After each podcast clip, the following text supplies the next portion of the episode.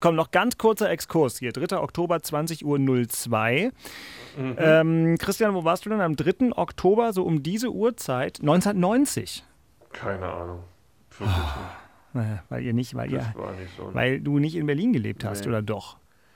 Nee, da habe ich in Brandenburg gelebt, siehst du? Na, da war natürlich nicht so viel los. Axel, wo warst du denn am 3. Oktober um 20.03 Uhr? Ist es jetzt 1990, ich, weißt du das noch? Ich kann dir genau sagen, wo ich da war. Ich habe gefeiert und äh, den Tag feiere ich immer gerne, weil das ein toller Tag ist. Und ich war am Kudamm, da war, glaube ich, wie hieß denn der da? Ein, äh, irgendwie Lokal der 1000 Biere oder irgendwie sowas. Haus der 1000 Biere oder ja, sowas, ja? Genau, Haus irgendwie der 1000 Biere. Was, da war gegenüber vom, äh, vom Kranzler, Kaffee Kranzler auf der anderen Seite. Da, Gibt es das, das, nicht sogar noch? Weiß ich nicht. Ja, aber jetzt weiter vorne, glaube ich, ne? Auf jeden Fall war das großartig und äh, weiß ich noch ganz genau. Hab, da habe ich gefeiert. Also ihr feiert halt bestimmt. Kann ich euch sagen. Also jetzt ist hier keine Werbung, ne? Aber das Haus der, jetzt steht hier das Haus der 100 Biere. Ist das das gleiche wie das Haus der 1000 Biere, wo Axel, vielleicht hat Axel auch einfach aus 100.000 gemacht damals. Uff. 1990, ich kann, weiß es nicht. Kann auch sein. Ja, ich weiß es auch nicht mehr. Hallo. Hallo. Ich meine, das ist 30 Jahre 30, her. Ja. Dass ich überhaupt noch äh, weiß, wie ich heiße, finde ich schon mal eine große Leistung. Au. Also das könnte man ja vielleicht mal würdigen. Das Respekt, Au. ja, nach den gezeigten Leistungen der Herr Thaler, Respekt. Ja, das stimmt. An der Stelle. Also volle Würdigung. Den Namen verlierst. Volle Würdigung. Ähm, Oder vergisst. Genau. Ich war übrigens zwölf und war tatsächlich, glaube ich, mit meinen Eltern und meiner Schwester. Bei Toni irgendwo... Schumacher oder was? Nee, das war später. Aber ich war, nee, aber pass auf, jetzt schließt sich der Kreis. Ich war da. Ich war nämlich, glaube ich, ähm, irgendwo in der Gegend vom Potsdamer Platz. Also schon in der Gegend auch der Einheitsfeierlichkeiten. Ähm, und da gab es dann, glaube ich, auch ein Feuerwerk, was man da gut sehen konnte. Also genau Stimmt. da, wo ich äh, dann 16 Jahre später Toni Schumacher interviewt habe. Mein langes, langes Interview mit Toni Schumacher 2006, in der all die Geschichten, die in irgendeiner Folge hier schon mal vorgekommen sind, mhm. dann zum Tragen kamen. Aber gut, wir schweifen ab und fangen lieber an. Es ist 20.04 Uhr mhm. am Sonntag, den 3. Oktober 2021 und äh, diesen Knopf gibt es immer. Inforadio Podcast. Und aus gegebenem Anlass haben heute die treuen Fans von Hertha BSC das allererste Wort. Ja, die Mannschaft muss endlich aufwachen und äh, äh, den Kampf annehmen im Abstieg. Ich bin mir auch nicht so sicher, ob Dardai noch der richtige Trainer ist. Da ist nichts dahinter. Da ist keine Spielstruktur äh, zu erkennen, nichts. Ja, ich bin enttäuscht eigentlich. Ich glaube, mittlerweile dummerweise sagen zu müssen, dass Paul Dardai nicht mehr der richtige Trainer ist. Er erreicht die äh, Spieler nicht mehr. Und das muss natürlich ein Thema sein in dieser 81. Folge des Hauptstadtderbys. Aber zunächst einmal wollen wir in diesem Sonntagabend gemächlich und mit der adäquaten musikalischen Untermalung starten. Der RBB Sport präsentiert.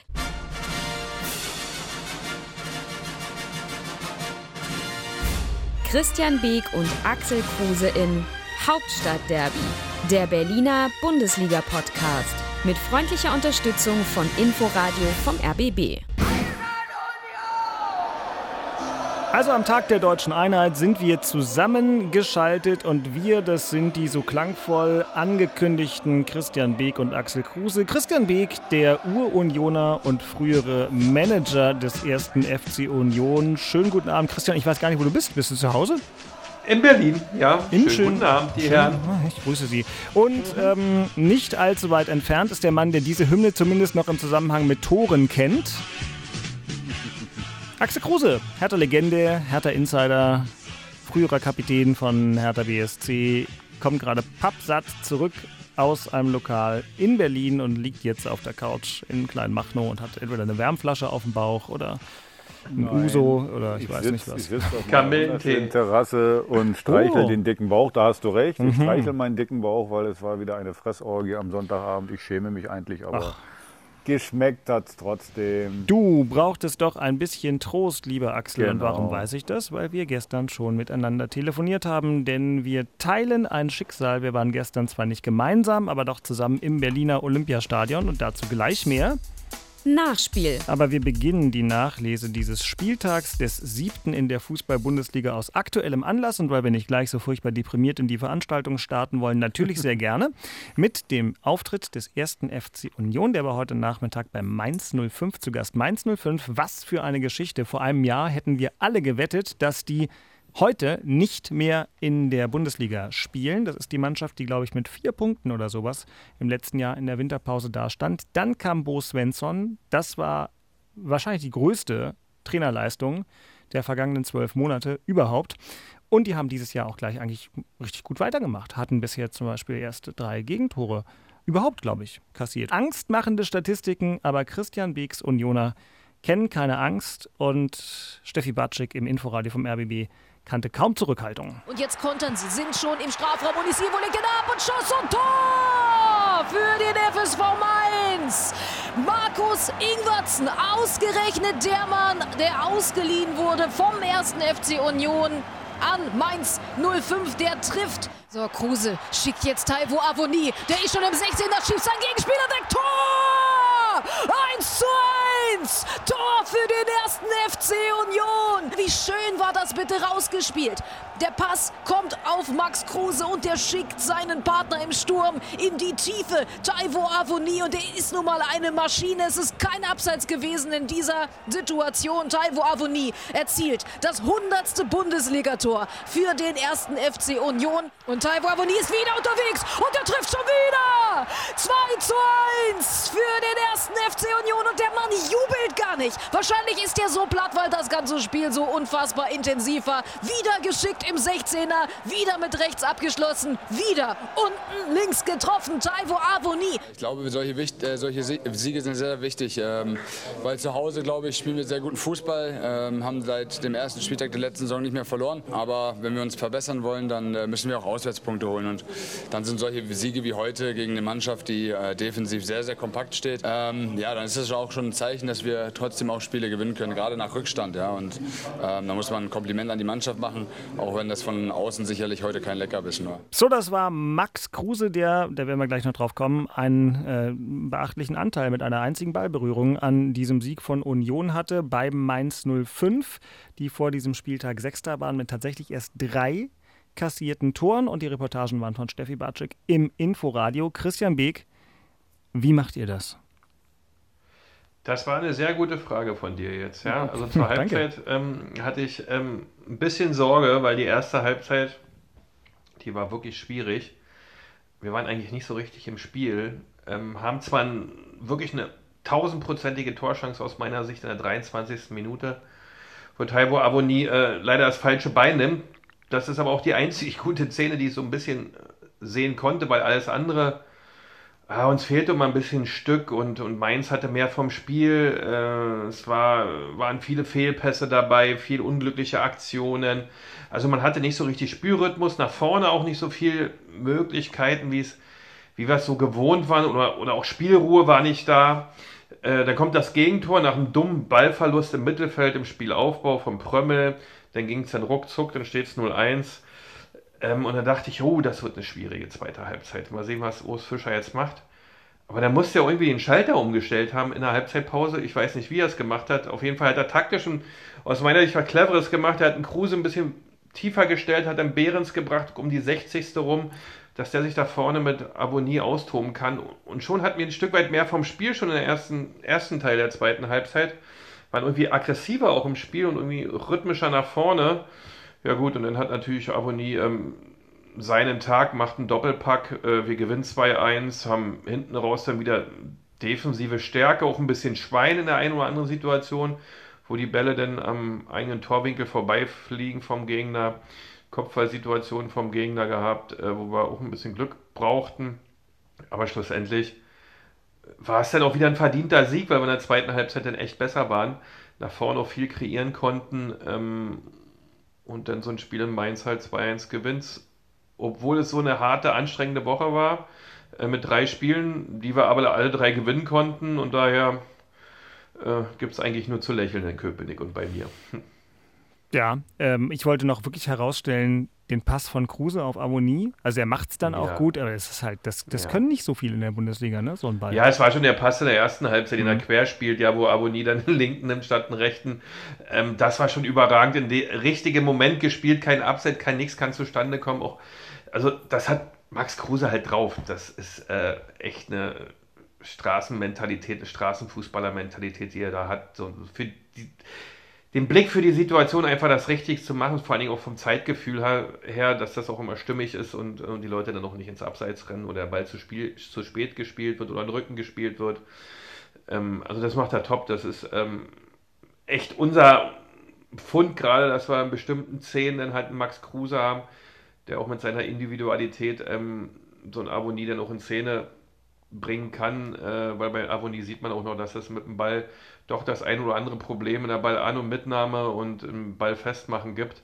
Aber Max spielt ihn dann so wirklich gut an, dass er eigentlich nicht mehr viel verkehrt machen kann und halt auch heute mit dem Doppelpack dann viele kleine Situationen, wo er nicht gut lag, dann halt auch wieder wettmacht. Also ähm, absolut stimmig. Auch Kedira zweite Halbzeit wesentlich besser. Erste mhm. Halbzeit äh, hat man gedacht, wo rennt er denn überall rum mit Prömmel? Aber in der zweiten Halbzeit waren sie, standen die Abstände, waren die Abstände wieder kürzer, waren sie wieder näher zusammen, haben wieder kompakter gespielt. Also da muss Urs Fischer in der Halbzeitpause viel gegengearbeitet haben zu der ersten Halbzeit, zu den taktischen Kleinigkeiten, die nicht so richtig gestimmt haben. Ähm, ja, also nach zur Halbzeit hätte ich nicht gedacht, dass wir jetzt souverän noch 2-1 gewinnen können, aber so ist das. Ja, souverän würde ich auch mal tatsächlich als Laie in Frage stellen, weil du die letzten fünf Minuten angesprochen hast und bei oh. den letzten fünf Minuten hätte Hertha im aktuellen Zustand drei Tore kassiert und bei Union gehen die halt alle vorbei. Also das, das, die wurden ja auch zum Teil nicht verteidigt, die Bälle, sondern die Mainzer haben einfach nochmal gedrückt, haben Chancen gehabt und aber die gehen dann eben nicht rein. Aber auch nie richtig aufs Tor geschossen. Ja, ja. Also ja, ja. Es ging immer alles links, rechts vorbei. Ja. Wenn, wenn Lute da war, hat er den Ball abgefangen, ja, und ist gut. Ähm, aber da gehört doch was dazu, dass der Gegner das halt nicht direkt reinmacht oder aufs Tor schießt. Ne? Mhm.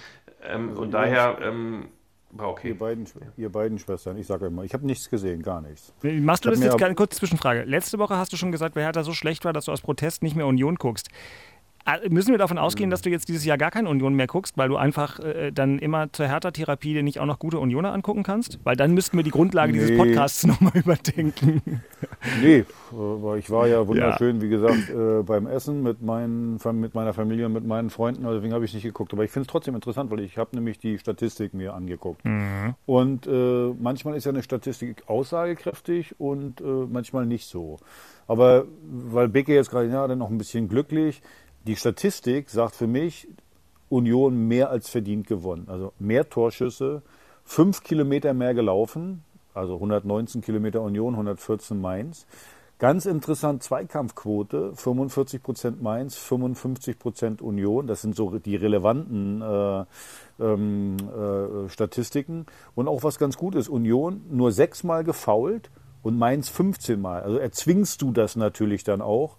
Und wenn ich nur die Statistik sehe, würde ich sagen, mehr als verdienter Sieg. Na, bitteschön. Ich kann euch mal eine ganz kurze äh, Quizfrage stellen. Du hast ja die Laufleistung, die ich ja auch immer ganz gerne angucke, weil sie einfach auch was über das Wollen von so einer Fußballmannschaft ausdrückt, ähm, sagt. Und die war bei Union wieder ein Knaller. Äh, du hast es gesagt, 119,27. Aber welche Mannschaft hat Union an diesem Wochenende getoppt?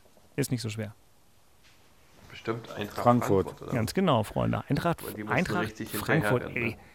Die sind, ich weiß gar nicht, ob er den, den Wert, da müsste man mal nachgucken, ob das ein historischer Höchstwert ist. Eintracht Frankfurt hat ja vorhin die Bayern völlig überraschend mit 2 ja. zu 1 in München geschlagen. Ein kurioses Spiel, weil die Bayern irgendwie 10 Riesenchancen hatten. Ich weiß nicht, Christian. 40, das 45, glaube ich. 45, komm, da gebe ich dir. nur eine Chance hatte Hanna, ich denke, das kann doch nicht sein, aber ja, Trapp hat einen Riesentag gehabt. Ne? Genau, Trapp hat einen Riesentag gehabt. Ich gucke mal ganz kurz, was äh, hier die Torschussstatistik bei diesem Spiel sagt. Einfach spaßeshalber. 20 zu 5 Torschüsse für Bayern München.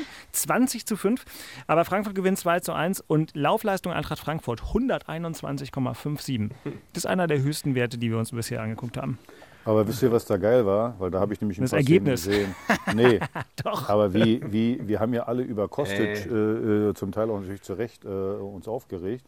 Aber wie der den Opa, wie heißt der Opa Meccano, wie hat mhm. der denn den glatt gemacht? 40 Millionen Mann Opa Meccano. Und, und Kostic hat den so glatt gemacht auf der Seite. Also ich meine, Opa Meccano ist jetzt kein, kein vom Körper her, sondern, sondern ist ja eher ein Büffel. Aber Kostic hat den zur Seite geschoben, Tor gemacht, alles. Also da muss ich echt sagen, boah, das, das ist schon, das ist schon fett. Ja, klar, brauchst du auch Glück in München, dass du einen guten Torwart hast, alle drum und dran, aber 121 Kilometer abzureißen, so und alleine, ganz ehrlich, da spielt dann in der, in der Innenverteidigung beziehungsweise in der Dreierkette in der Mitte ein Ilsanker, der kann das Spiel eigentlich nicht. Also ich meine jetzt in dem, also das ist jetzt. Das meinst du liebevoll, gemeint. ne? Total, das meine ich wirklich liebevoll. Aber was ist das für ein Typ, wie der da steht, mit weit aufgerissenen Augen, wie der da sich reinpfeffert. Und das würde ich mir manchmal so im Berliner Olympiastadion wünschen, aber nicht am Donnerstag, wenn Union da spielt, sondern den, am Den wollte ich gerade machen, ja. Ja, den, den, den, den nehme ich dir weg. Ja, den nehme ich dir weg. Kann, ich, ich wusste, dass das eine Ja, Steilvorlage ist, natürlich. deswegen nehme ich, ihn- nehme ich ihn dir weg. Also vergiss es. Natürlich. Na gut. Ja, ja aber bei Union ähm, gibt es ja tatsächlich ein paar mehr davon. Und ähm, ja, unterm Strich ist natürlich wieder beeindruckend. Wir kommen nochmal zurück zum ersten FC Union. Also jetzt äh, gewinnen sie auch auswärts. Ganz kurios, ne? Max Kruse hat es kurz anklingen lassen. Also die Unioner hatten schon Sorge, dass sie im Kalenderjahr 21 keinen Auswärtssieg schaffen, weil bei all dem äh, glorreichen, äh, was Union so zusammenspielt, Auswärtssiege sind wirklich ausnehmend selten. Der Ja, im letzte Februar war der letzte, ja, Ja, im genau. Februar. Also ist jetzt äh, nicht so berauschend, aber gut, wenn man so zu Hause spielt, ist eigentlich auch egal. Jedenfalls geht der erste FC Union schon wieder als Tabellen-Siebenter in die Länderspielpause.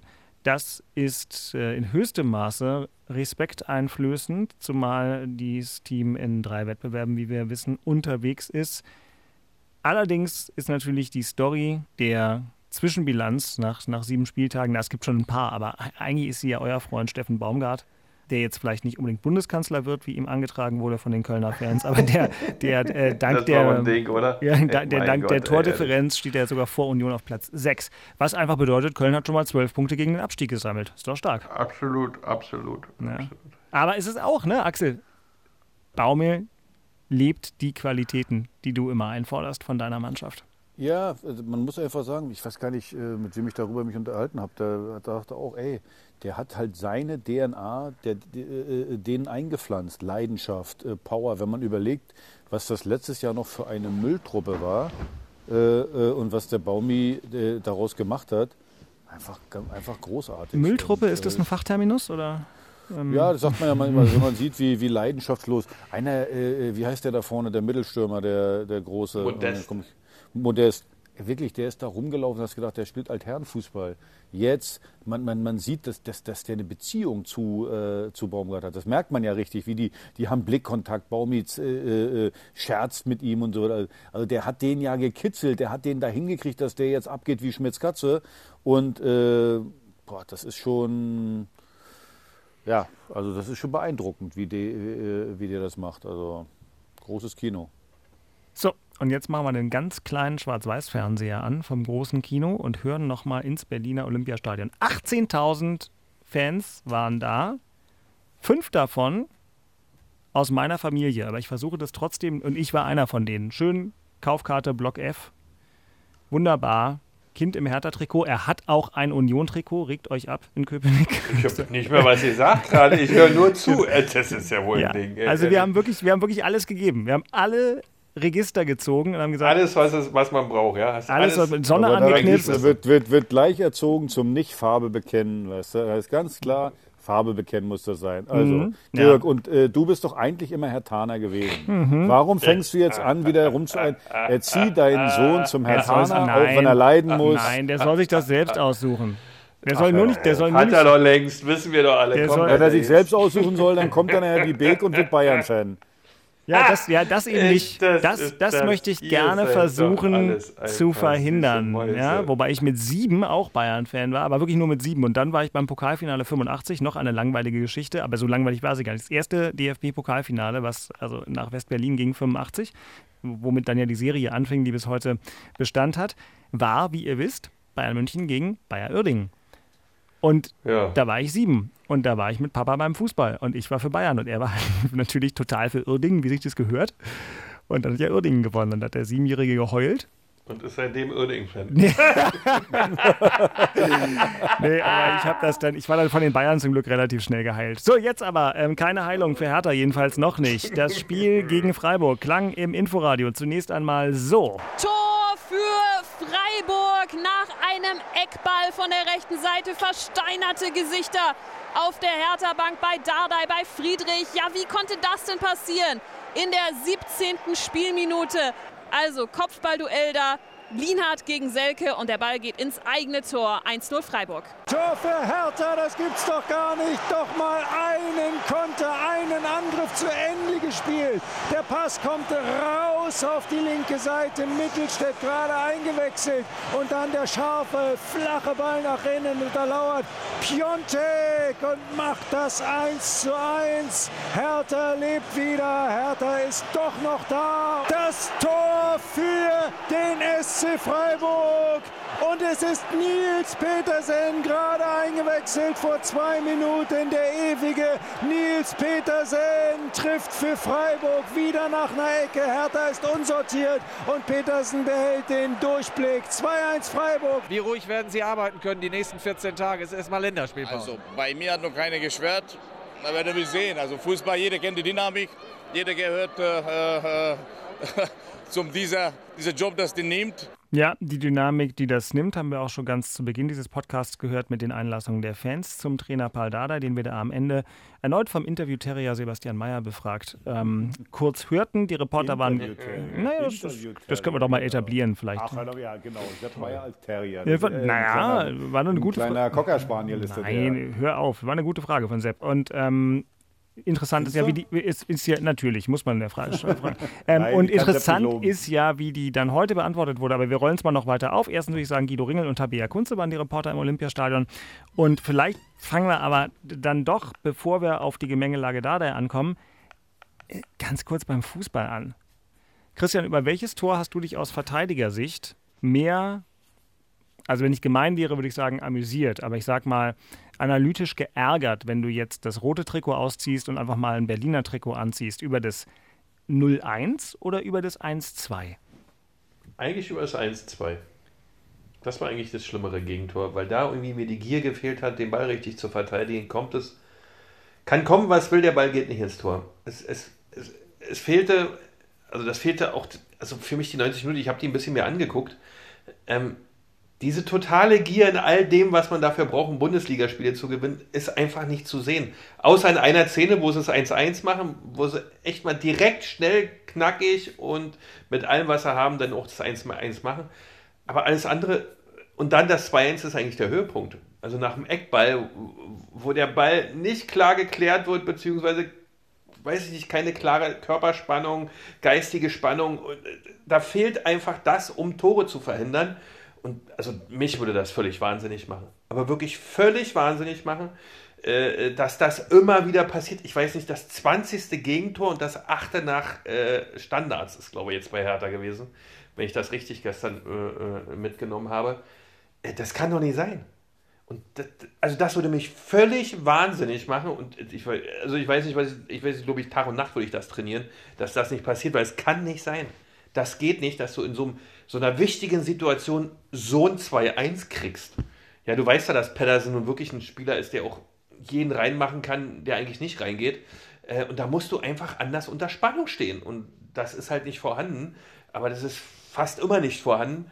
Und ich glaube, das macht es gerade für alle Beteiligten so schwer, dass man da auch nicht weiter draufhauen will, weil ansonsten würden alle nicht nach dem Spiel sagen, ja, so schlimm war das gar nicht, war okay und ja, und äh, wir müssen uns finden und äh, wir bleiben stabil und aber dass so richtig mal so richtig einer mal richtig drauf tritt und sagt, was ist das eigentlich hier? Äh, äh, fehlt mir ein bisschen und also, oder ist nicht da, ob es mir fehlt oder nicht, ist eigentlich nicht so wichtig. Ähm, jedenfalls ist es nicht da und das ist halt ähm, wirklich was, wenn ich jetzt Hertha-Fan wäre, mich total ärgern würde, weil das nervt so ab und das kann nicht sein, dass du jetzt 20 Buden schon gekriegt hast, 8 nach Standards und immer alles irgendwie so sich vor sich hin plätschert. Äh, das geht eigentlich nicht. Bicke, Bicke, ganz ehrlich, genau wie du es gerade gesagt hast, ist eigentlich täglich grüßt das Murmeltier. Ja, Weil wenn du, wenn du so eine, wenn du so eine Gegentore kriegst, also es sind ja mehrere Punkte, ist ja nicht nur jetzt die Gegentore, aber jetzt mal, fangen wir nur einfach mal bei den Basics an. Das erste Gegentor vorne, Devi Selke, acht Meter groß, gegen den Pfiffi Linhardt, der ist äh, 1,20 Meter und der lässt sich ein bisschen wegdrücken, bub schon mal Tor. Wenn ich so ein, äh, gerade in, in der Verunsicherung, wenn ich schon verunsichert bin, da muss ich genau das machen, was du gerade gesagt hast. Konsequent die einfachen Sachen verteidigen. Und das ist ja einfach. Den Ball richtig hingehen, wegköpfen. Beim 2 zu 1 genau das Gleiche. So, was macht Platte da vorne? Wie, wie geht der da vorne hin? Also ich kenne das eigentlich so. Vorne steht ein Ochse, beziehungsweise irgendeiner, der vorne die Bälle, die alle zu flach sind, die Ecke war totale Scheiße. Die Ecke war Ja. totale Scheiße. Also äh, ja, und, und, und, und äh, die, die, die war, die war so bei mir, ich hätte die wahrscheinlich auf die, äh, bei mir wäre auf die Brust geflogen oder am Kehlkopf, was weiß ich auch immer. Da geht der hin mit dem Fuß irgendwie, also völlig inkonsequent. Und dann, dass du dann natürlich aus so einem Gewudel her ein Gegentor kriegst, auch klar. Aber, jetzt kommt natürlich mein Aber. Und ich bleibe eben dabei, gerade in der ersten Halbzeit oder überhaupt die Art, wie wir gespielt haben, es ist mir einf- einfach zu sehr hinten drin. Das ist mir zu sehr, okay, den Gegner mal machen lassen und dann vielleicht versuchen, auf Konter zu spielen. Das ist nicht mein Spiel. Wo ich einfach sage, Freiburg wirklich, die haben einen guten Lauf. Aber man hat ja jetzt gesehen, Dirk, du wirst mir das bestätigen, das ist eine, eine stabile Mannschaft. Die rammeln, also das ist schon, die sind körperlich gut dabei, so, die attackieren vorne, die machen das Spiel kaputt, aber es ist ja keine Zaubermannschaft. Und dass wir da warten und, und, und, und, und die, denen das Spiel überlassen, verstehe ich nicht. Weil, was ist denn der Nachteil daran? Wenn du den Ball erkämpfst, nach gefühlten fünf Minuten bist du erst, erstens halt tot, weil du nur von links nach rechts verschieben musstest. Und zweitens ist der Weg dann nach vorne so weit, dass du kaum Torchancen kreierst. Und wenn man mal ehrlich, ich habe mit einigen Leuten da gesprochen im Stadion, da, die Leute, die Leute sind ja einfach, die wollen ja kein, kein Traumfußball sehen. Aber die wollen sehen, dass du bumm Gas gibst und wie, wie, wie, wie schnell die Leute auch zu begeistern sind. Hast du ja gemerkt, nach dem, das 1-1 kam ja aus heiterem Himmel. Und dann hatten wir ja zehn Minuten, wo wir sogar das Spiel hätten gewinnen können. Da hat man gesehen, da sind die Leute dann da, da ist dann Emotion im Spiel und da, da, da passiert dann was. Wenn Eckelenkamp diesen Ball, den an die Latte schießt, da, wenn der Mhm. reingebutt, dann, dann gewinnst du am Ende so ein Spiel noch 2-1. Aber, aber auf die Diskussion will ich mich gar nicht einlassen, weil ich einfach sage, wenn du gerade mal 12, 13, 14 Minuten von einem Spiel das Spiel beherrschst oder bessere Mannschaft bist, dann hast du nicht verdient, das Spiel zu gewinnen. Dann hast du auch nicht verdient, einen Punkt zu holen. Also du solltest schon mehr als die Hälfte der, der, des Spiels bestimmen. Und ich bleibe dabei, so, wenn wir so spielen und wenn wir, wenn wir uns so eine Dinger selber reinhauen, also tut mir leid, das, das ist zu wenig. Und es ist so enttäuschend. Also was bei mir so richtig hängen bleibt, ist es ja wirklich, ähm, ich will das jetzt nicht dramatisieren, ne? aber weil ich eben zum ersten Mal seit äh, Beginn der Pandemie äh, ganz normal beim Fußball war. Ich war zuletzt, weil ja auch für uns Journalisten, das vielleicht mal so zum Hintergrund, ähm, wir ja wirklich nur noch die Leute ins Stadion bekommen, die einen ganz konkreten Arbeitsauftrag haben. Also früher war das durchaus so, da kann so ein Typ wie ich, kann aber bei Hertha anrufen und sagen, Leute, ich will mir das Spiel angucken, dann geben die mir eine Pressekarte, das finde ich auch völlig okay. Ich leite ja hier in der Sportredaktion. Im Moment machen wir das alles nicht, sondern da gehen die hin, die ganz, ganz konkret was arbeiten. Ähm, und so war ich zuletzt bei den beiden letzten DFB-Pokalfinals am Stadion, aber gar nicht im Stadion, weil ich im, im ARD-Ü-Wagen saß und war halt wirklich ewig nicht bei einem normalen Fußballspiel. So war jetzt da, mit der Familie, war ja tolles Wetter und eben mal ganz normal preiswerte Kaufkarten gekauft für alle. Und dann habe ich mir auch die Menschen angeguckt, die um uns rum da sitzen. Und das tut einem richtig weh. Ne? Wenn du siehst, das sind Leute, ja, für die sind die 25 Euro, die die Karte kostet, wahrscheinlich auch wirklich viel Geld. Und die kommen da mit so einer Hoffnung und die ziehen sich wieder das Trikot an. Und hinter mir saß, saß so ein Pärchen und diese Enttäuschung nach dem 0-1, weil eben bis dahin auch so wenig gegeben wurde. Und dann das, und dann sitzen die da und denken sich, Mann, scheiße, ey. Jetzt geht das schon wieder los. Das ist richtig, das kennt jeder, wenn seinem Verein schlecht geht, aber das, äh, ja, da dachte ich mir, Mann, das sind wirklich so die, die, die Helden des Alltags, die da immer und immer wieder schleppen die sich dahin und hoffen, es wird besser und dann kriegen sie wieder sowas serviert. Das ist schon bitter. Da weißt du, wie es mir jede Woche geht. Also, ja, nur dass du für die äh, Karte nicht bezahlst.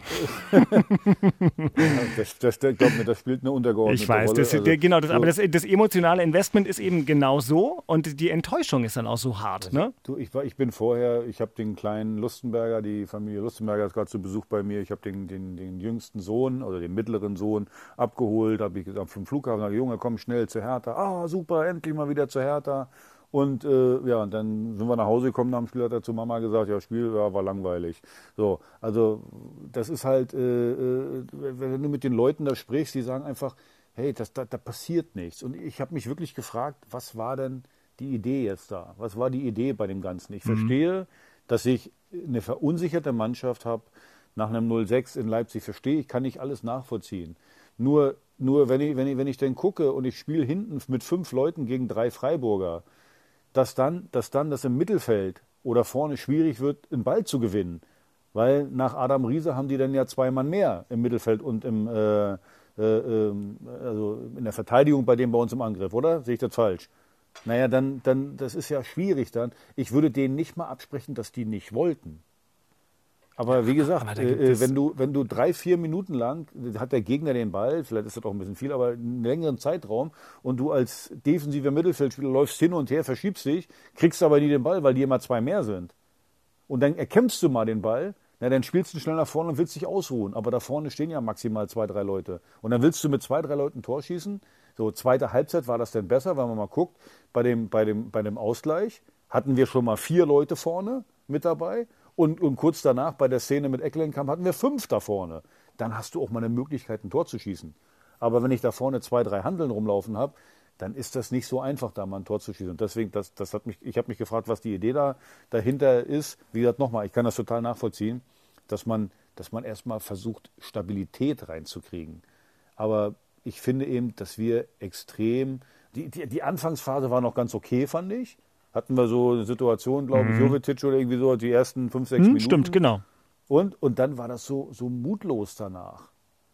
Und wie gesagt, ich glaube, die Leute, die im Stadion sind, wenn du verlierst und du hast aber einen Fight geliefert, wow, hin und her, dann sind die Leute nicht sauer. Aber ich glaube, nach dem Spiel, auch wenn es dann am Ende nur ein 2 zu 1 war, glaube, jeder hat ja, hat ja gesehen, das war ja Zufall, dass wir da mit einmal 1-1 mit 1 Ja, das ist ja unglaublich, dass die Freiburger äh, euch da überhaupt nochmal ins Spiel reingelassen haben, weil die waren ja einfach besser. Ja, die waren ja einfach nee, besser, die waren die, viel, viel griffiger. Die, die haben, Hertha hat mit dem Pressing von Freiburg gar nichts anfangen können. Das fand ich auch krass. Die sind die einfach mhm. so hoch angelaufen und Hertha hatte keine Mittel. Und Christian, was ich am beeindruckendsten fand, im negativen Sinne ist das, was du gleich angesprochen hast dieses, sozusagen diesen, das, jetzt fange ich an, in euren Floskeln zu reden, aber wenn man mal so dicht dran war, zum ersten Mal seit langem wieder, dann äh, haut das sich halt so rein. Also diesen, diesen absoluten Willen, weißt du, da gehen, da gehen dann auch, weiß, von der Spannung, ja, da gehen dann, da gehen Seitenwechsel ins Aus, da hat Hertha einen Einwurf, 20 Sekunden findet der Hertaner keinen, dem er den Ball zuschmeißen soll, dann muss er einen ins Spiel bringen, der den Ball nicht kontrollieren kann, ist sofort wieder beim Gegner. Das sind so die kleinen Frustmomente. Und dagegen hast du eine Mannschaft wie Freiburg, das sind ja nun alles wirklich keine Champions League-Spieler. Aber denen passiert sowas nicht. Ja, da ist der große Unterschied. Weil die 100% bei der Sache sind. Und ähm, ich bin ganz ehrlich, äh, da haut auch aus meiner Sicht zwischen Trainer und Mannschaft irgendwas nicht hin. Das kann mir einer nicht erzählen.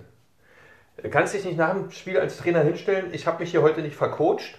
Ja, äh, das war halt eine Standardsituation wieder der Fall, aber insgesamt haben wir gut Fußball gespielt. Und ich bin der kleine Paul, ich habe hier immer einen Jahresvertrag, das ist eine Win-Win-Situation für Hertha BSC.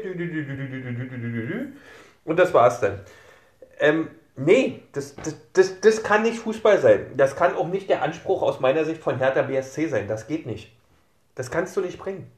Du musst dich mit dem Ding, wenn die Mannschaft so auftritt, so, so ein Angsthasenfußball im Grunde spielt, musst du als Trainer eine andere Verantwortung, eine andere Sprache darstellen. Also ich mag Paul Dardai, keine Frage, aber ich weiß nicht, ob er zu dem Zeitpunkt, den diese Mannschaft jetzt hat, der richtige ist. Weil ich glaube nicht, dass du mit diesen Dingen so umgehen kannst. Weil es entstehen so viele Alibis für eine Fußballmannschaft wie, ach, der Trainer hat da sowieso noch einen Jahresvertrag. Der Trainer, ach, wenn geht er wieder in der A-Jugend zurück. Äh, und der Manager hat schon gesagt, nochmal passiert das nicht, und dann gibt es richtig was.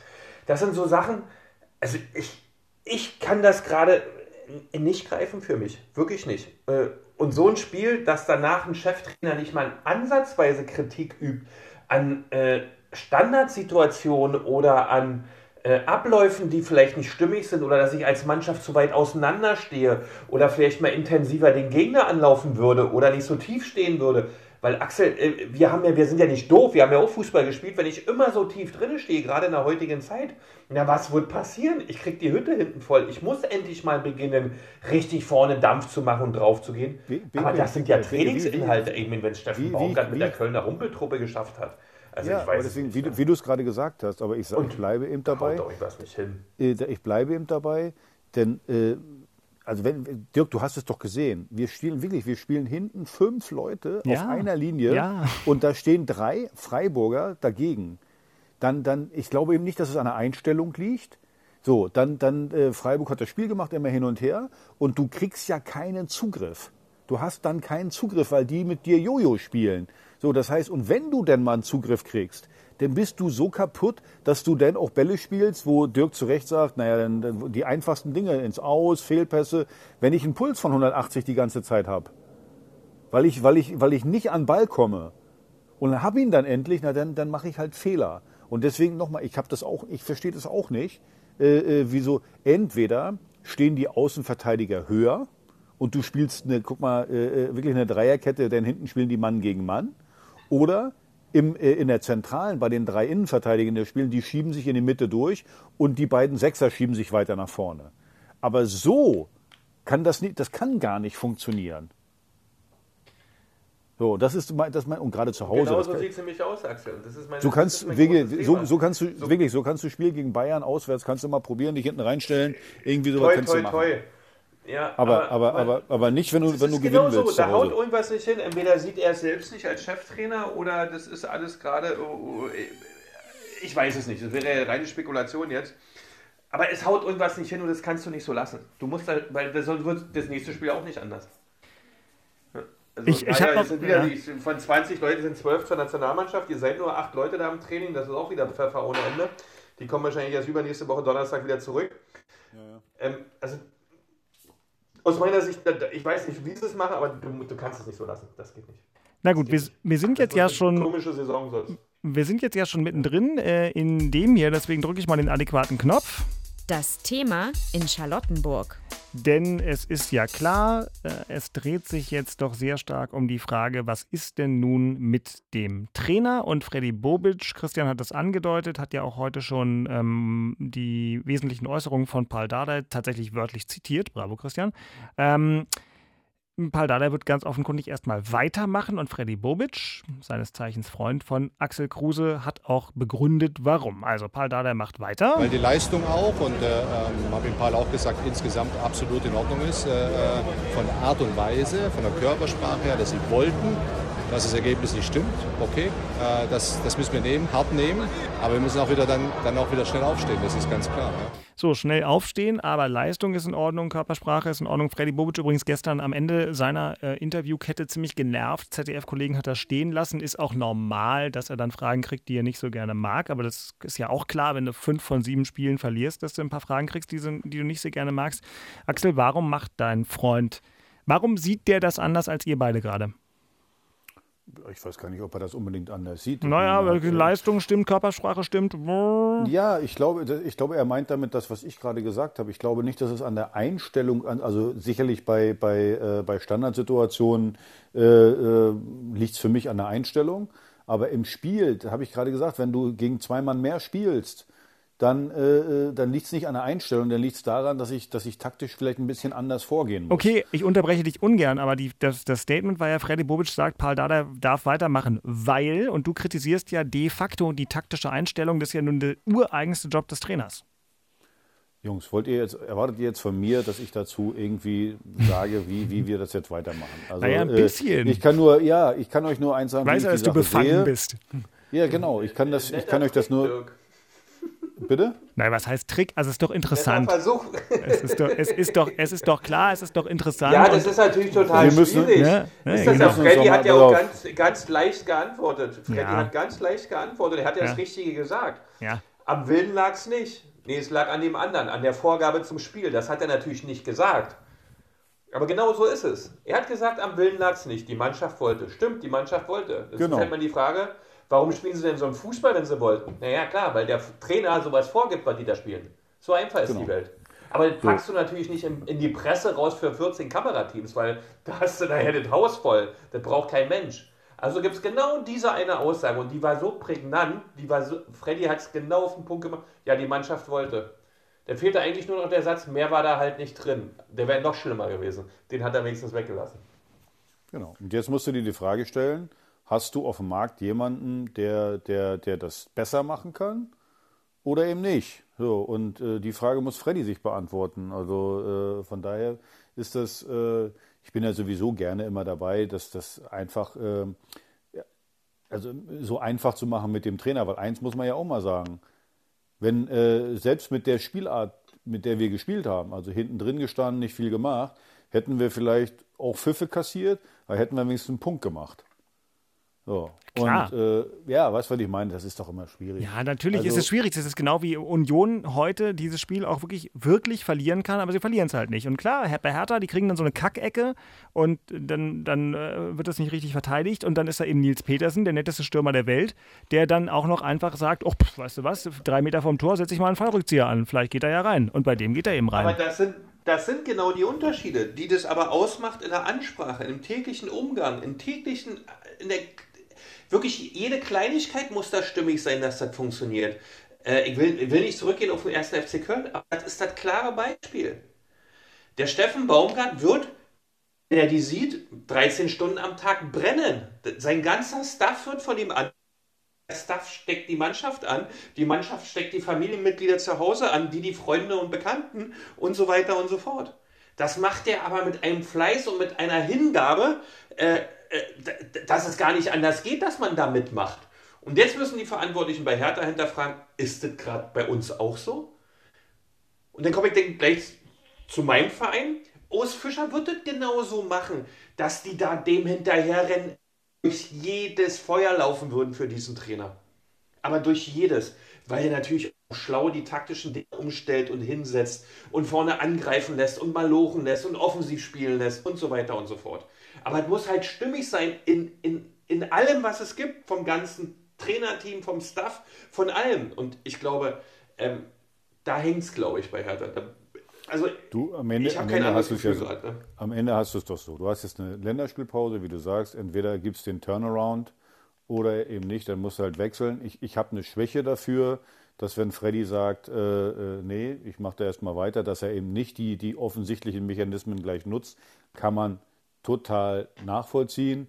Aber ich kann auch nachvollziehen, was Beke sagt. Du musst versuchen jetzt, äh, sag mal, da ein bisschen mehr Mut reinzubringen. Äh, äh, sag mal, wenn, wenn, we- gesetzt den Fall, dass äh, also die Mannschaft, Paul hat die Mannschaft verloren, was ich nicht beurteilen kann, äh, was ich mir auch nach den Aussagen eigentlich gar nicht vorstellen kann. Äh, so, und wenn er nicht die Mannschaft verloren hat, dann kann man sagen, okay, man versucht es vielleicht noch zwei, drei Spiele. Äh, so, wenn er die Mannschaft verloren hätte, na, dann kann ich sagen, okay, komm, wir machen jetzt hier einen Cut und äh, stellen dann einen neuen hin. Aber die Aussagen der Spieler deuten eigentlich nicht darauf hin, dass er die Spieler verloren hat, oder? Ja, mir, auch da, ich meine, da sind, da sind wir ja alle ein bisschen irgendwo befangen, ja, weil das ist natürlich, das haben wir ja nun schon oft genug gesagt und das ist ja vielleicht auch, wenn man das vom kaltherzigen Geschäft aus äh, sieht, ein bisschen albern, immer die Meriten eines äh, professionellen Fußballtrainers in Bezug auf einen Verein nochmal vorzutragen, aber die sind halt bei Paul Dardai extrem hoch in Bezug auf Hertha BSC, also der ganze Gesalm von wegen blaues Blut in den Adern. Na, wenn es bei einem stimmt, dann bei dem. Wissen ja auch die Fans. Die drei, die wir zu Beginn des Podcasts gehört haben, die haben es ja gut auf den Punkt gebracht. Man kann sich das ja gar nicht vorstellen. Nur Fakt ist auch, wenn du bei diesem Spiel am Samstag warst, dann diagnostizierst du elementare Probleme, die meistens in der Fußball-Bundesliga in einem Trainerwechsel münden. Aber ich würde ja allen Beteiligten es von Herzen gönnen und Paul Dardai am allermeisten, wenn das noch anders kommt. Nach der Länderspielpause gibt es zwei wunderbare, hammerharte Prüfungen. Auswärts in Frankfurt, die gerade gegen Bayern München gewonnen haben. Vorher war es ja für die auch schwer, war jetzt der erste Sieg von Glasner ähm, als äh, Frankfurter Trainer. Und äh, danach dann Borussia Mönchengladbach, die äh, jetzt äh, auch zuletzt zwei nicht ganz einfache Siege äh, geholt haben, nämlich gegen Dortmund und in Wolfsburg. Und das ist dann sicherlich ein Päckchen. Ähm, also spätestens dann wird ja nochmal wirklich abgerechnet jetzt. Und er bleibt ja. Das ist, doch, das ist doch schon klar. Das ist doch jetzt ganz klar. Das hat auch Freddy Bobic ganz klar gesagt. Können wir uns doch in unserer Länderspielpause, wir drei Podcaster, wunderbar zurücklehnen. Ja?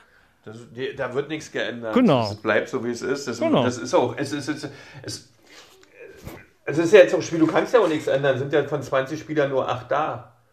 Ja, Ja. du musst es ja, das ist ja immer dieses Problem. Ne? Ähm, und ähm, da muss man jetzt wirklich mal gucken, was das nächste Spiel bringt. Ja, das ist ja auch schwierig, ähm, ähm, so eine Entscheidung zu fällen, gerade in so einer Saison. Und Axel hat es ja vorhin richtig gesagt. Wenn du jetzt einen Trainer holen müsstest, welchen holst du denn da eigentlich? Aber Das ist doch der Hauptpunkt. Das ist doch der Hauptpunkt. Will, willst du jetzt äh, sagen, also blinder, blinder Aktionismus bringt jetzt doch auch nichts. Zu sagen, ich hole jetzt, äh, wie heißt der, Markus Gistol oder wen hole ich denn? Otto Rehagel oder wen hole ich? Entweder habe ich wäre jem- mal wieder was. Also, äh, wenn, wenn ich jemanden also. Und es ist, Oh es ist Gott. doch auch ein Fehler, nach dem siebten Spieltag einen Retter zu installieren. Das ist ja auch, die, die Frage Genau. müssen wir uns doch auch mal stellen. Wollen wir jetzt da einen Retter hinstellen, der sagt, naja, wir wollen nur nicht absteigen? Nach sieben Spieltagen, so? Nee, ich sage, also so, wenn ich Manager wäre, würde ich das auf gar keinen Fall machen nach sieben Spieltagen, sondern wenn ich überhaupt den Trainer wechsle, dann gucke ich mir an, was für Spieler habe ich, was will ich spielen mit diesen Spielern und welcher Trainer passt dazu. Das kann ich ja machen. Aber äh, jetzt einfach nur blinder Aktionismus, um zu sagen, also ich meine, Freddy sieht auch, wir haben sieben Spiele, davon haben wir fünf Bratzen gekriegt. Ja, der ist ja nicht bescheuert. Aber äh, wie gesagt, da muss ich auch gucken, dass ich da was finde, wenn, wenn er wechseln will, wo, ich, wo, er, wo er selber sagt, Bob, mit dem wird das äh, äh, äh, ziemlich kurzfristig besser. Aber wie gesagt, wollen wir, wie gesagt, nur eine Frage, wollen wir so, so Gießstuhl, Nein. wollen wir sowas? Ja, Ich habe nichts, ge- ich, ich kenne Markus Gisdol und ich habe nichts gegen den, aber sozusagen ein Trainermarkt, bei dem es nur die Kategorie Retter gibt. Ähm, äh, bitte, Paul Dardai hat Ja, letztes sind- Jahr Hertha in der Situation gerettet, da waren die kaum zu retten. Also das ist, das, das, das weiß ich auch nicht. Ist ganz Aber schwer. ich- Das ist genau für diese Themen, ja. Es gibt tolle Menschen, die man sich da eingekauft hat, oder beziehungsweise ist falsch, die in Vereinen arbeiten, die diese Position innehaben und dann die richtigen Leute auch finden werden. Aber wie Axel richtig sagte, du darfst halt keinen Schnellschuss machen, ja, weil so eine Trainergeschichte muss echt sitzen und das muss man gut analysieren und Axel finde ich auch, ist auch richtig. Reddy ist ja nicht bescheuert, der sieht ja, dass du 20 Gegentore gekriegt hast und 8 nach Standards. Ne? Das weiß ja jeder im Verein. Arne Friedrich ist ja auch noch da, der ist ja auch nicht kein Blinder.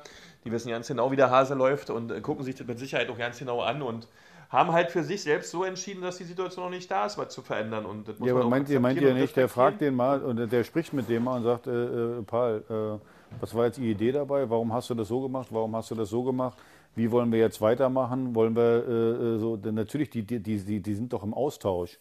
Und anscheinend, äh, äh, wenn er das so gesagt hat, dann ist der Austausch so, dass Freddy sagt, okay, da äh, äh, hole ich keinen Markus Gistol, da mache ich erstmal mit, ähm, mit, mit Paul weiter. Und er hat ja noch eine ganz andere Aussage getroffen, ich glaube auch letzte Woche, indem er gesagt hat, Paul Dardai bestimmt selber, wie lange er Trainer bei Hertha BSC ist, nämlich durch seine Leistung.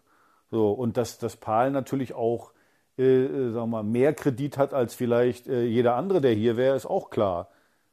Also grenzenlos ist das natürlich auch nicht.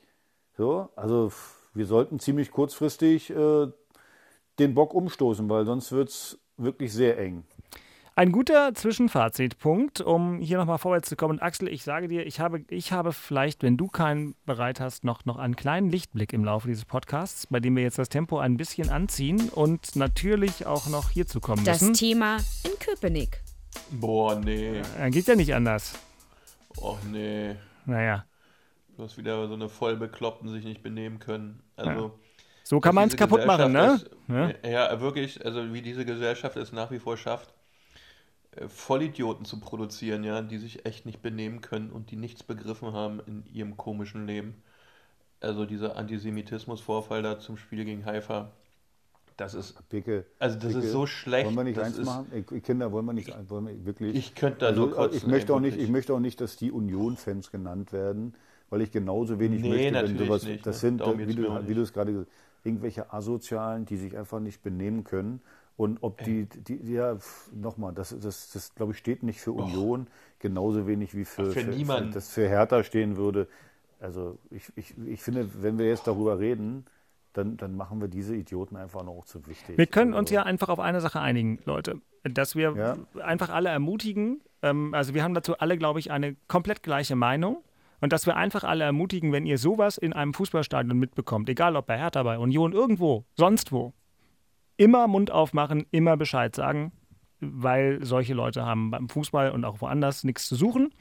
Und zumindest, wenn man es mitkriegt, gleich Kontra geben und gleich dafür sorgen, dass die Ausgrenzen. gefunden werden, Ausgrenzen. ausgrenzen und dazu beitragen, so wie es jetzt Union aus meiner Sicht auch erwartbar und nachvollziehbar fordert, dass äh, die, wenn irgend möglich, gefunden werden und dann nicht mehr zum Fußball können, mindestens. Ja, Absolut, komm, genau. dann lass uns schnell weitermachen, um diesen Mist nicht bequatschen. Na, pass auf, dann äh, schwenken wir doch noch zurück zu dem, weil ansonsten ist das natürlich für Union alles toll. Und ich, und ich glaube, wenn ich einen schönen Fußballabend im Olympiastadion, das meine ich jetzt nicht böse, aber ein paar Kollegen ähm, hatten sich äh, Karten fürs Conference League-Spiel besorgt und das sah mit Ausnahme dieser einen Szene alles sehr heiter aus. Äh, das scheint hier alles ziemlich cool zu sein und deswegen bin ich gespannt, Christian, wen du hier äh, Unioner der Woche anzubieten hast. Eigentlich ist es ja klar. Doppelpacker Taiwo Avoni, der hat auch gegen Haifa getroffen. Also ich meine, der Junge. Perfekte Woche kann man da fast sagen. Ja, die muss man sagen. Drei Buden gemacht. Tolles Spiel, vor allem tolle zweite Halbzeit, auch jetzt gegen Mainz. Äh, allerdings wünsche ich mir noch ein bisschen mehr Ruhe am Ball, ein bisschen mehr Geschmeidigkeit, obwohl das schwierig ist, das in dem hohen Alter oder in dem Fußballalter, äh, in dem er sich äh, befindet, ähm, da nochmal ihn dahingehend auszubilden, dass er da so Maradona wird, das wird sicherlich nicht mehr. Aber er ist halt ein toller Typ, ja, äh, ist immer unterwegs für die Mannschaft da, haut sich immer rein und hat heute mit den zwei Toren bewiesen, was er für ein Riesentalent ist. Ich glaube, da werden wir noch viel Freude an dem Burschen haben. Ähm, ja, Unioner der Woche, Taiwo Abonnier. Ja, bravo und das 100. Tor und überhaupt äh, Fachfrage an den früheren, ja, alles, ja. äh, früheren fast Weltklasse-Stürmer Axel Kruse. Ähm, Axel, ein, ein 24-jähriger Stürmer, Christian hatte gerade gesagt, der würde gerne, dass er sich noch in ein, zwei Fähigkeiten ein bisschen erweitert. Ist der, der Drops schon gelutscht? Was er mit 24 nicht kann, lernt er auch nicht mehr? Doch, doch, doch. Also das ist ja, ähm, der, der kann auch eine ganze Menge lernen. Der, das richtige Alter ist ja dann 6, 27, wenn du, wenn du abgebrüht bist, wenn du weißt, welche Wege musst du machen, welche nicht. Ähm, gerade als Stürmer neigst du dazu, gerade in jungen Jahren zu viel zu machen. Und dann hast du natürlich dann die Konzentration vorm Tor nicht mehr. Also ich, ich kann mich noch erinnern, der äh, Sandro Wagner, dem habe ich immer gesagt, Junge, wo läufst du denn überall rum? Äh, du musst nicht rechts außen, links raus oder zu La Soga habe ich auch immer gesagt, Jungs, konzentriert euch auf euer Kerngeschäft. Und Kerngeschäft ist Tore schießen. Und ihr könnt euch nicht noch eine Flanke selber geben oder sowas. Also du lernst noch eine ganze Menge äh, und, und, und siehst dann im, im Alter viel mehr auch die Lücken. So, und von daher glaube ich ähm, nach wie vor. Ja, der wird dann noch zuliegen, aber der wird jetzt nicht geschmeidiger am Ball. Naja, das ein bisschen besser wird es vielleicht auch, aber ja, viel nicht, wollen wir so sagen. Aber ein gutes Beispiel aus dem ähm, Union-Kader, der ja auch deswegen so viel Freude macht, weil sich immer wieder andere in den Vordergrund spielen, ist ja unser Freund der letzten Woche, Kevin Behrens. Ne? Ich meine, der ist 30 und spielt jetzt erst auf diesem Niveau. Wir haben ja da festgestellt, kam aus Sandhausen und so weiter. Und der hat sich nochmal richtig entwickelt in, in den fortgeschrittenen 20ern, ganz offensichtlich. Schon cool. Ja, wenn Warten du gute Trainer ab, ja? hast, äh, wenn du, wenn du äh, Trainer hast, die dich fördern, die auch ein Talent bei dir sehen, die dich auf der richtigen Position einsetzen. Erinnert euch doch mal, ich kann mich noch erinnern, habe ich heute gerade mit jemandem drüber gesprochen, Lukas Piszek, der war bei Hertha, äh, war der Stürmer. So, Na dann, Favre. Dann, ja, Favre hat ihn ein bisschen auf rechts, äh, äh, rechts Mittelfeld so ein bisschen eingesetzt, rechts außen, aber Rechtsverteidiger hat ihn das Kloppo hingestellt. So richtig. So, und dann äh, mit einmal ist er auf eine neuen Position abgegangen wie Schmitz-Katze und hat äh, eine Traumkarriere hingelegt. Also manchmal brauchst du auch Glück, dass du die richtigen Trainer an deiner Seite haben, die deine Fähigkeiten sehen. So, Schweinsteiger ist auch immer so ein Paradebeispiel. Ne? Den haben sie die ganze Zeit auf der rechten Seite hin, äh, äh, rumgestellt. Und dann kam Louis van Raal und hat gesagt, hey, der ist doch eigentlich eher ein zentraler Spieler, eher der Sechser. So, und äh, dann hat der auch eine Weltkarriere gemacht. Also, wie gesagt, ein bisschen Glück und eben einen guten Trainer, der, der eben genau deine Stärken erkennt. Das braucht es halt. Ich habe ein Angebot an dich, Axel Kruse, und zwar hier. Herr Tana der Woche. Wenn, da bin ich mal gespannt. Ja, doch. Also bei einer hat mir Freude gemacht. Und bei einem habe ich auch vieles gesehen. Das war nämlich Suat Serdar.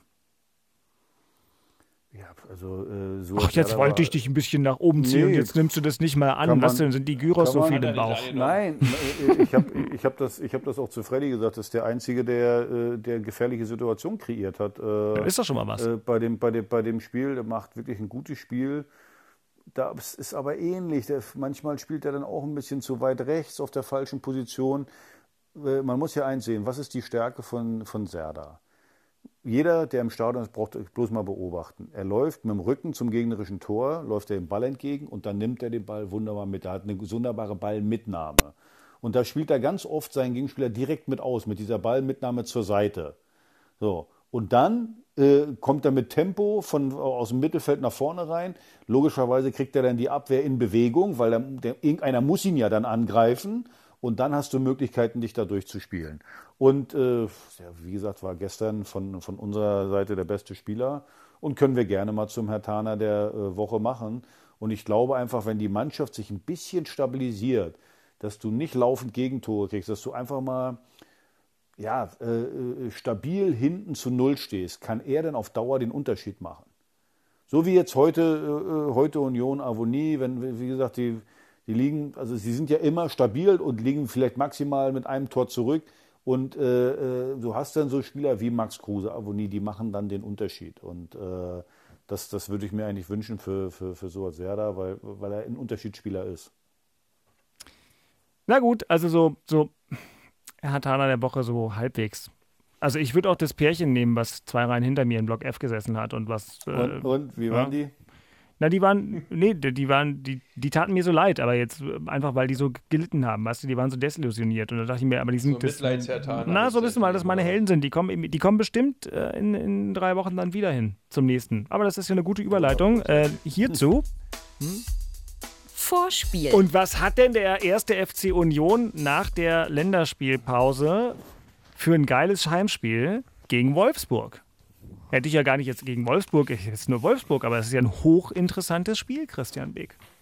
Das ist halt Wolfsburg. Naja, dann viel Spaß dabei. Musst du ja. erstmal erst deine Heimserie halten. Das versuchen wir auch in dem Spiel gegen Wolfsburg. Gut, dann spielen wir halt gegen den VfL Wolfsburg zu Hause. Ähm, ja. Doch, nee, also Spaß Fußball, beiseite. Kaum fußballerisch ist doch jetzt gerade ist doch interessant. Van Bommel ja, hatte doch man sagen, ja, Marc van Bommel hat, Bommel hat da wirklich äh, plus, äh, äh, hat ja auch im letzten Jahr schon mit dem Glasner, die haben ja echt eine tolle Saison letztes Jahr gespielt und das wird ein richtiger Ritt, das ist ja klar, aber ich glaube, wie soll man es sagen, also es ist ja da auch bei diesem Thema täglich grüßt das Murmeltier und Fußball wiederholt sich ja wirklich intensivst. Äh, muss natürlich zusehen, wie die Länderspielwoche jetzt verläuft. Äh, ich glaube, so viele sind gar nicht weg, äh, dass man das sauber durchtrainieren kann, dass äh, natürlich die Fitness und natürlich die Verletzungsfreiheit bleibt. Weil da haben wir derzeit auch ähm, echt ein großes Fund in der Tasche.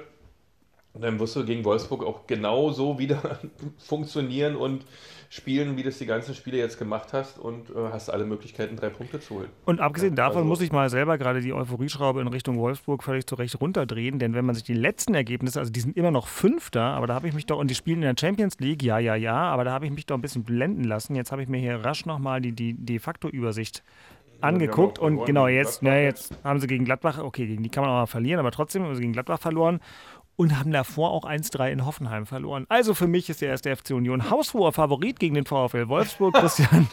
so, genau. Zack, ja, gedreht. aber da muss man sich, ich habe den Tag auf, irgendwie so einen Kommentar, ich habe da mache auch noch bei Tag 24 da so einen kleinen Blog mit und so, da kam auch der Kommentar wieder, wir mit, als Unioner mit unserem kleinen Mini-Etat, ich meine, davon muss man sich aber auch mal ein bisschen verabschieden. Äh, es wird schon ganz gute Geld verdient bei Union. Ja, natürlich nicht so wie dem oberen Drittel der Bundesliga oder den ersten zehn der Bundesliga. Danach ist man dann auch gleich angesiedelt. Und damit sollte man sich auch gar nicht verstecken, sondern es zwingend notwendig, dass viele Mannschaften und die Spieler wissen, okay, man kann bei Union Berlin noch gutes Geld verdienen. Und demzufolge kann man ruhig mal sagen, Mensch, äh, äh, haushoher Favorit ist vielleicht ähm, ähm, falsch, aber wenn man jetzt die Wettquoten sich anschaut, werden die wahrscheinlich mehr für Union sprechen als für Wolfsburg, weil man halt wirklich sich das erarbeitet hat, äh, dass ein Gegner in die alte Försterei kommt und sagt, oh, äh, hier wollen wir mal zusehen, dass wir nicht verlieren, obwohl natürlich immer alle Anreisungen gewinnen wollen, ist ja klar. Ähm, aber das, das hat man sich hart erarbeitet und dazu kann man auch stehen und dazu zählt dann auch mal zu sagen, okay, ähm, irgendwie sind wir ein bisschen Favorit oder sind diejenigen, die gegen Wolfsburg auf jeden Fall auch gewinnen können. Aber pass auf, ich kenne mich ja mit Wettquoten wirklich nicht aus, ne? aber ich habe ja hier immer nebenbei einen Computer an, um schlaue Zwischenbemerkungen zu machen zu Laufleistungen und so. Da steht bei dem Spiel bei Union 27 Euro und bei Wolfsburg 15. Das bedeutet doch dann, dass für die sogenannten Buchmacher Wolfsburg der Favorit ist. Richtig? Korrekt. Danke, dann habe ich das Richtige. Ich muss, es, nicht, so. muss es nicht weiter vertiefen. Ja. Wäre aber ein guter Moment, um auf Union zu wetten. Offenbar. Nur, dass ich nicht wette. No, ähm, noch heute. Na, heute, heute müssen wir diesen Podcast fertig machen. Wenn die Quote morgen anders, wir wissen es nicht, aber egal. Gut, und dann gucken wir voller Vorfreude aus Sicht von Hertha BSC auf den achten Spieltag, wo die Mannschaft mit dem Trainer Paul Dardai dann also bei Eintracht Frankfurt antreten wird. Ausgerechnet auch noch bei Freddy Bobic, ehemaligem Verein. Übrigens, wie cool ist das denn nach der Länderspielpause? Beide endlich mal samstags 15.30 Uhr im Inforadio. Oh, ganz da wunderbar. Da habe ich mich dann gleich selbst zur Moderation der Sendung eingeteilt. Man gönnt sich ja sonst nichts. ja, ihr lacht, kein Witz. Axel, ist eigentlich egal, zu wem Hertha in der Situation fährt? Oder ist nun Frankfurt besonders blöd, weil das so eine Tugendmannschaft ist? Naja, vor allen Dingen nach einem Sieg gegen Bayern. Das wird schon mal schwierig. Ich glaube, Frankfurt liegt uns eigentlich auch nicht, weil das so eine, ich nenne das jetzt mal so eine Ekeltruppe ist da, so die hart spielen. Ich habe ja vorhin gesagt, so ein Ilsanker, so ein Kostic. Ähm, wie heißt nochmal mein Liebling hinten drin, der Hinteregger. Hinteregger, der hat heute ein Tor gemacht in ja, München. Und äh, das sind so Spieler, ich glaube, äh, mit denen ist halt nicht gut Kirschen essen. Und unsere etwas weicheren Jungs, ähm, ich weiß es nicht. Aber jetzt mal ganz ehrlich, manchmal ist es ja so, manchmal braucht es ja dann so ein Spiel auswärts, wo alle denken, komm, da holst du eh nichts und da schaffst du denn die Wende. Also eins ist klar, wie gesagt, ich bleibe dabei, individuelle Klasse ist ja da. Du musst jetzt nur mal hinkriegen, dass du auf dem Platz mal defensive Stabilität äh, äh hinkriegst und nach vorne mal ein bisschen mutig bist, den Gegner auch unter Druck setzt, äh, äh, was, was machen. Weil Eintracht Frankfurt, jetzt gegen Bayern, konnten sich auch hinten reinstellen, hat man ja gesehen, auch mit Fünferkette da hinten drin gespielt. So. Aber in, in Frankfurt, da kannst du nicht so spielen. Die Zuschauer sind sehr, sehr verwöhnt in Frankfurt. Da kannst du dich nicht hinten reinstellen. Da musst du aktiv Fußball spielen. Und da wird es dann Lücken geben. Und die Lücken musst du dann endlich mal ausnutzen. Aber nochmal, mutig. Nicht wieder Angsthase und hoffen irgendwie 0-0 und äh, hoffen, dass der Gegner sich selber einen reinschießen. Nein, wie sage ich dir immer so schön, wenn du was haben willst, musst du es dir holen. So, und dann, ähm, ja, ich hoffe einfach mal auf die Wende, weil die Spiele danach werden ja nicht einfacher. Gladbach hast du dann, glaube ich, Leverkusen, dann kommt der Union dann irgendwann nochmal. So, du musst ja dann irgendwann mal punkten, weil so, so kann es ja nicht weitergehen. Und was ganz schön wäre, wenn wir mal irgendwie nach einem Standard nicht mehr gegen Tor 9 und 10 nach Standards. Ja, so eine Ecke ist schwer zu verteidigen. Das ist Genau. wirklich, das ist nicht so leicht. Ja, offenbar. Frag nach bei Christian das, Beek. Das, das wäre vielleicht mal ganz süß, wenn wir das mal hinkriegen würden. Und aber Also mein Eindruck ist, dass es doch einiges zum Verarbeiten und zum Erholen gibt und deswegen äh, gibt es die nächste Episode Hauptstadt Derby dann natürlich auch erst direkt im Anschluss äh, an diesen äh, Spieltag, den 8. am 16. Oktober, also Hertha und Union beide 15.30 aktiv. Männers, tragt euch ein, 17. Oktober nehmen wir irgendwann das Hauptstadt-Derby auf. Ich direkt möchte Samstag, noch direkt Samstag direkt- nach dem Spiel. Bitte, gehe ich aus dem einen Studio ins andere, können wir um 18 Genau, Uhr aufnehmen. so. Habe ich kein Dann Problem mit. Herr Beek, was sagen deine zahlreichen Assistentinnen und Assistenten? Ist das möglich? Oder? Kein Problem. Das Sehr gut. Ist, also wenn ich das Genau. weiß, das ist doch wunderbar. Dann, äh, Vielleicht erwischt ihr mich dann hier auch noch bei der. Säge, bei der Siegessäge. Ach, bei die der mache. Siegessäge, ja herrlich. Äh, ich schicke ein Kamerateam vorbei für eine Live-Schalte. Ich möchte mich noch gerne. bedanken, nicht bei euch beiden, sondern bei Leuten wie Mario Schmidt und Uwe Klemann, die zu denen gehören, die uns diese Woche eine Mail geschrieben haben an, an hauptstadtderby.rbb-online.de. Die Mails kommen an, die Mails werden auch gelesen. Uwe hatte eigentlich, Christian, einen ziemlich coolen Vorschlag für einen Unioner der Woche, aber ich glaube, Avonie war einfach nicht zu schlagen. Er hatte vorgeschlagen, dass wir Martin Krüger nehmen, den Fitnesstrainer.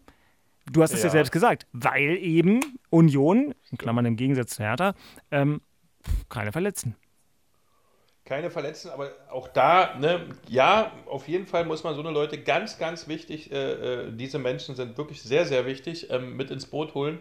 Schlussendlich ist allerdings auch wieder dieses ganze Team dort gefragt. Ne? Also kannst du auch Sebastian Bönig mit dazu nehmen.